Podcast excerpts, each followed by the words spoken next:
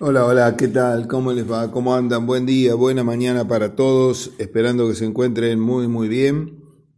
En este día lunes, inicio de semana, lunes 26 de octubre del 2020, una mañana que se presenta diferente a las anteriores, hoy con cielo despejado, totalmente azul, eh, algo de viento, 10 grados 3 décimas la temperatura actual.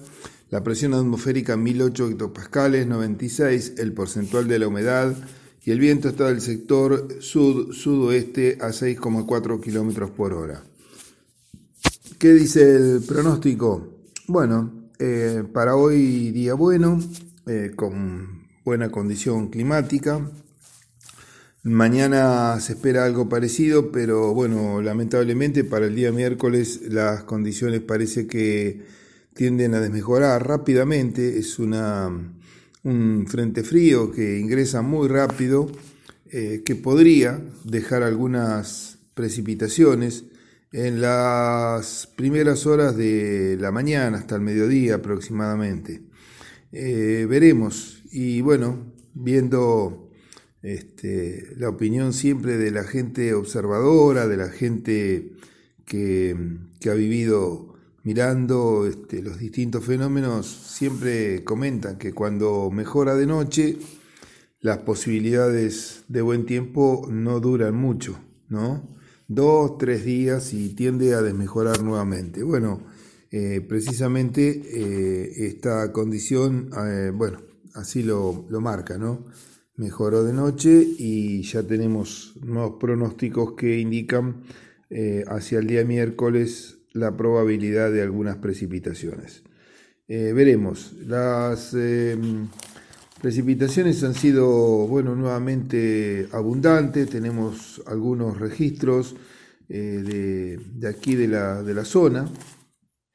Eh, ha sido esta última bastante más homogénea que todas las anteriores. Aquí en planta urbana se midió 40 milímetros, en la localidad de Naón 50 milímetros, en la Niña 33, en 12 de octubre 35 milímetros, en Dudiñá 40 milímetros, en Facundo Quiroga 45, en French 50 milímetros, en la zona de Mulcay 46 milímetros, en la zona del Tejar 50 milímetros, Em, en la zona de Corbett 40 milímetros, Peyoc 31, en Bragado 56, en Carlos Casares 40 y en la zona de Pehuajo 13 milímetros. Es el lugar, digamos, zonal eh, con menor precipitación en esta, en esta última.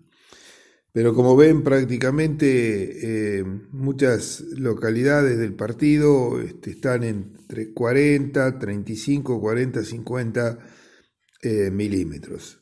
Este, hacemos eh, en este, bueno, el, viernes este, una nota eh, con colega de acá de 9 de julio referido al agua y bueno, cómo llegó y la verdad que planteábamos que había llegado bien, eh, sobre todo para los cultivos de fina que estaban entrando este, en una etapa reproductiva importante, como el espigazón, floración, como ya tenemos muchos lotes eh, florecidos, pero también este, decíamos que desde ese punto de vista eh, llegó bien porque las zonas, había algunas zonas de olotes con relieves este, muy pronunciados, con mucha arena, que estaban sufriendo en esas partes lomudas de los lotes, pero que en la media loma em, y más hacia el bajo estaban, estaban realmente muy bien.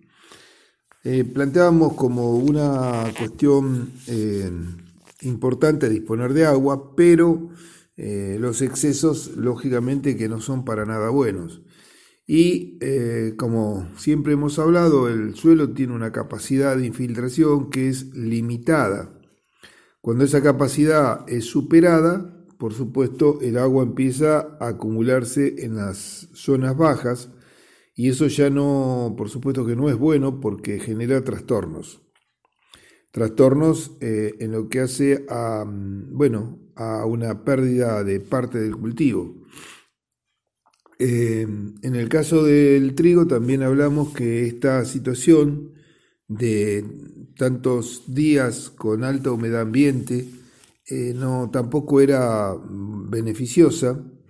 Ya sabemos que las enfermedades son muy amigables con las condiciones de alta humedad y eh, hay algunas enfermedades que mm, bueno, necesitan imperiosamente de esto para poder prosperar.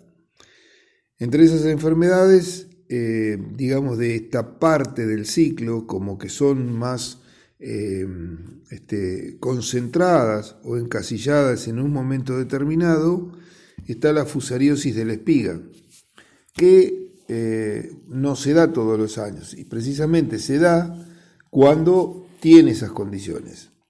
La fusariosis de la espiga es una enfermedad ocasionada por un hongo, el Fusarium graminearum, ese es el nombre científico, que requiere de humedad ambiente y que requiere también de otra condición que es la de tejido muerto para poder prosperar.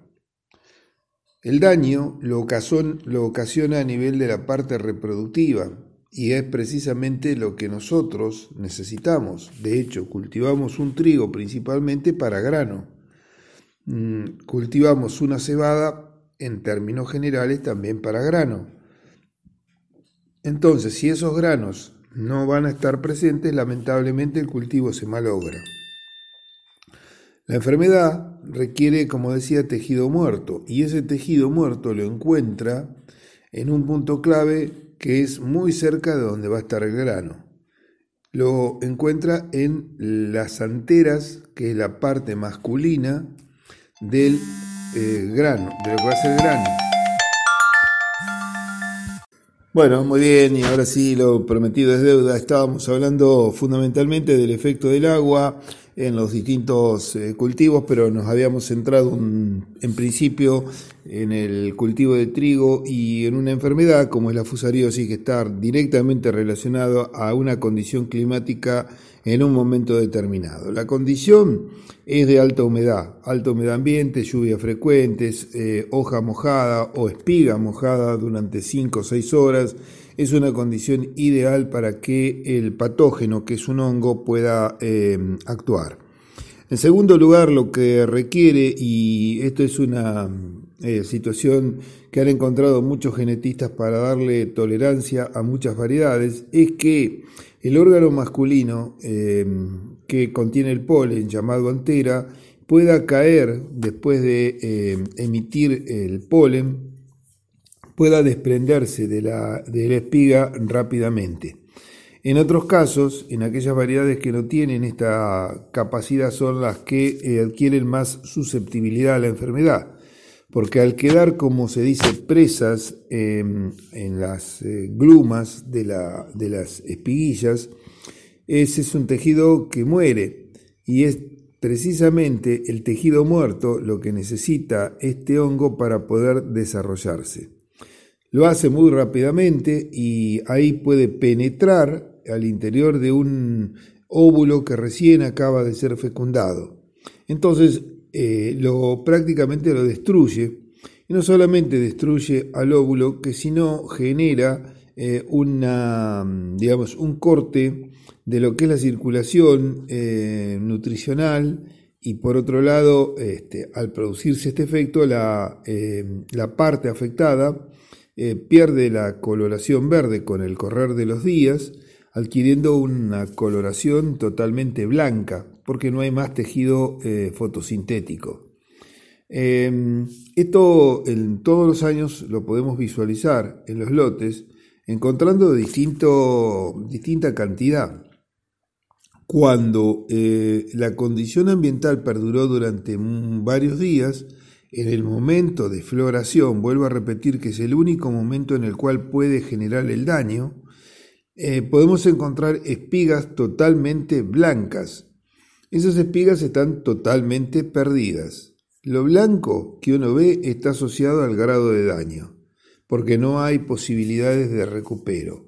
Puede ser que se forme algún grano, puede ser que se forme en algún caso un grano, pero es un grano muy chiquito, muy pequeño, totalmente chuzo porque cortó la circulación, no pudo eh, formarse, eh, llenarse concretamente bien, y ese grano eh, con la cosecha se va a ir por la cola de la máquina, por el viento que la máquina tiene a efecto de generar la limpieza del mismo.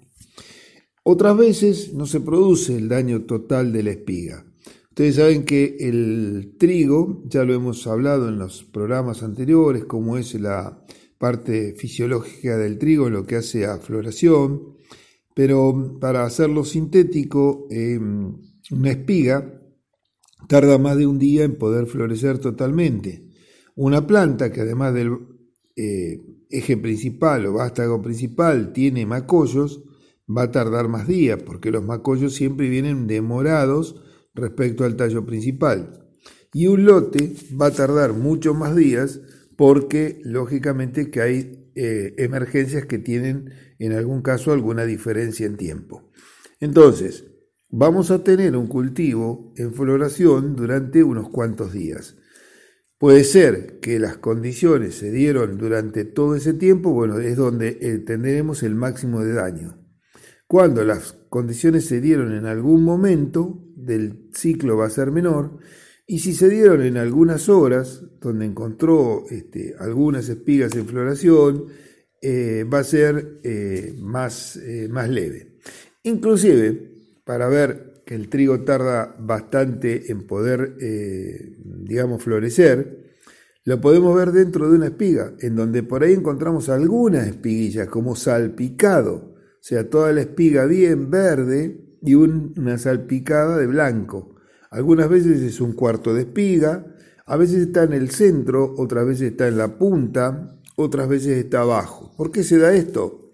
Y porque el trigo florece desde la parte central de la espiga hacia arriba y hacia abajo. Entonces, en el momento en el cual encontró la enfermedad y si encontró esa condición favorable, lógicamente que genera el daño.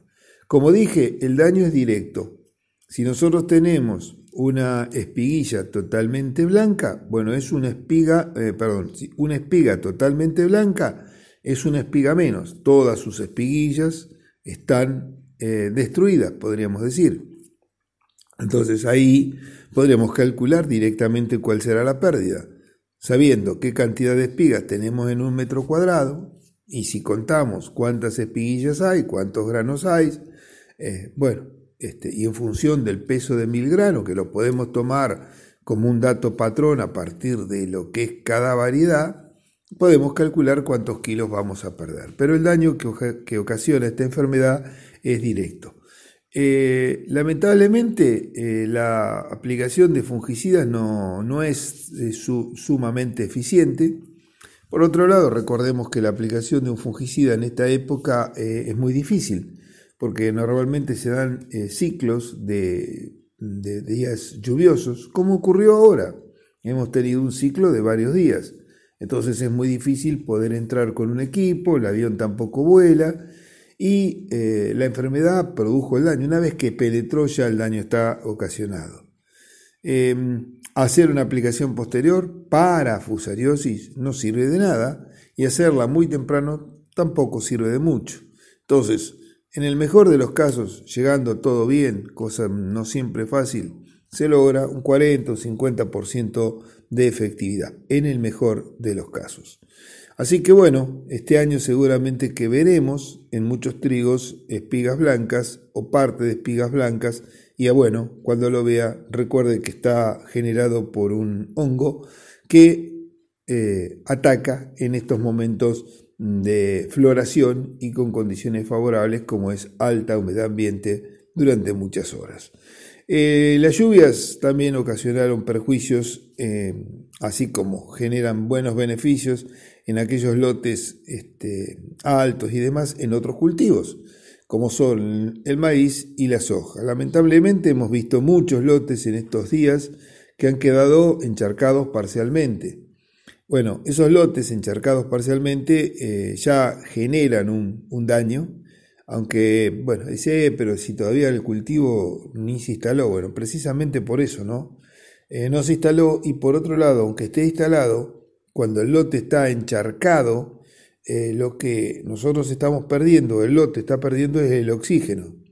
Y el oxígeno es un elemento nutricional también que las plantas la requieren. Y este tipo de cultivos que nosotros hacemos, un trigo, una soja, un maíz, un sorgo, una cebada, no son plantas acuáticas. Las plantas acuáticas tienen la capacidad, por distintos mecanismos, de llevar oxígeno a las raíces o al sistema de anclaje. Entonces, ahí viven perfectamente bien. Pero las plantas cultivadas no tienen esa eh, característica a las que hacíamos mención anteriormente y, bueno, sucumben prácticamente. Muchas veces no llegan a morir porque el agua por ahí se va a ir lentamente, pero esa falta de oxígeno eh, deja secuelas que son irreversibles en esa parte del cultivo, ocasionando en el menor de los casos una pérdida de rendimiento realmente importante.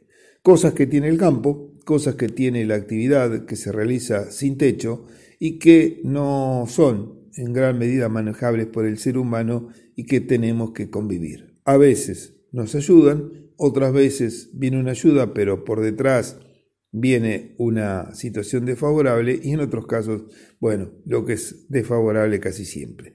Así que bueno, a seguir para adelante, pensemos a futuro, pensemos que hay algunos lotes que se pueden recuperar con alguna resiembra cuando el agua se vaya o algunos sectores de lotes y en otros casos, bueno, habrá que esperar otra oportunidad para buscar revancha. Por ahora, nada más. Les deseo lo mejor, que tengan una buena jornada la de hoy eh, mañana, si Dios quiere, nos estaremos reencontrando como siempre a partir de las 7 y 30 aquí en Forti para abrir junto al INTA una nueva tranquera. Hasta ese momento y muchas gracias por la atención dispensada. Chao.